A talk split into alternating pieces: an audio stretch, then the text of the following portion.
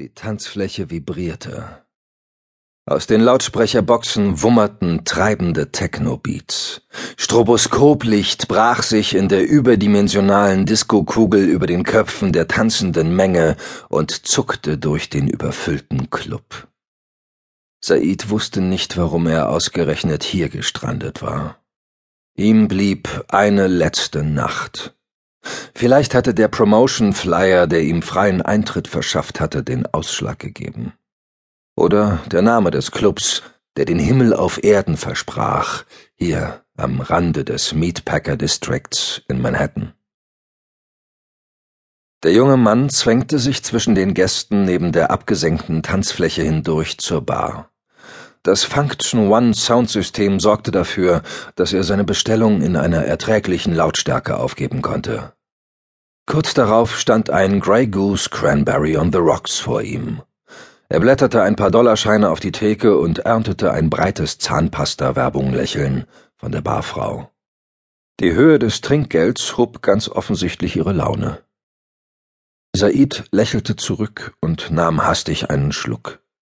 Der Wodka brannte in seiner Kehle. Bevor er husten musste, trank er das Glas in einem Zug leer. Mit zitternden Fingern fischte er den Cocktailspieß zwischen den aneinander klirrenden Eiswürfeln heraus und zog ihn durch die Zähne. Die sauren Beeren zerplatzten an seinem Gaumen. Er verzog das Gesicht und bestellte einen weiteren Drink. Nach dem dritten Glas löste er sich von der Theke und ließ sich zum Dancefloor schieben.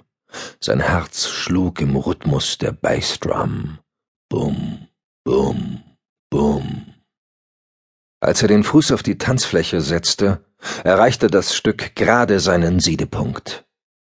Nach einem Break schraubte sich die Melodie in schwindelnde Sphären.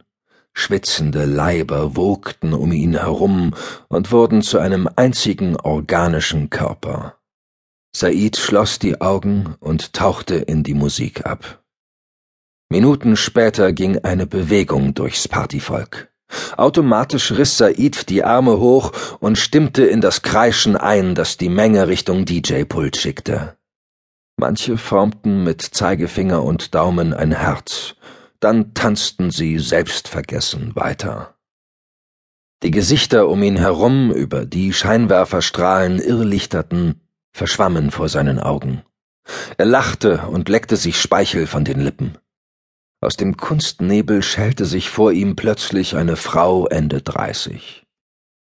Ihr Busen quoll aus dem Cocktailkleid, das sich bei jedem Schritt unvorteilhaft hochschob.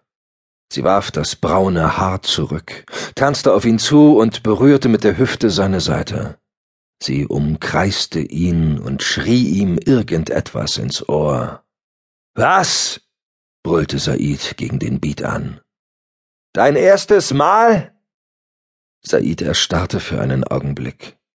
Bevor er etwas erwidern konnte, schlang die Frau die Arme um seinen Hals, ihre Brüste drängten sich gegen seinen Oberkörper. Schüchtern, was?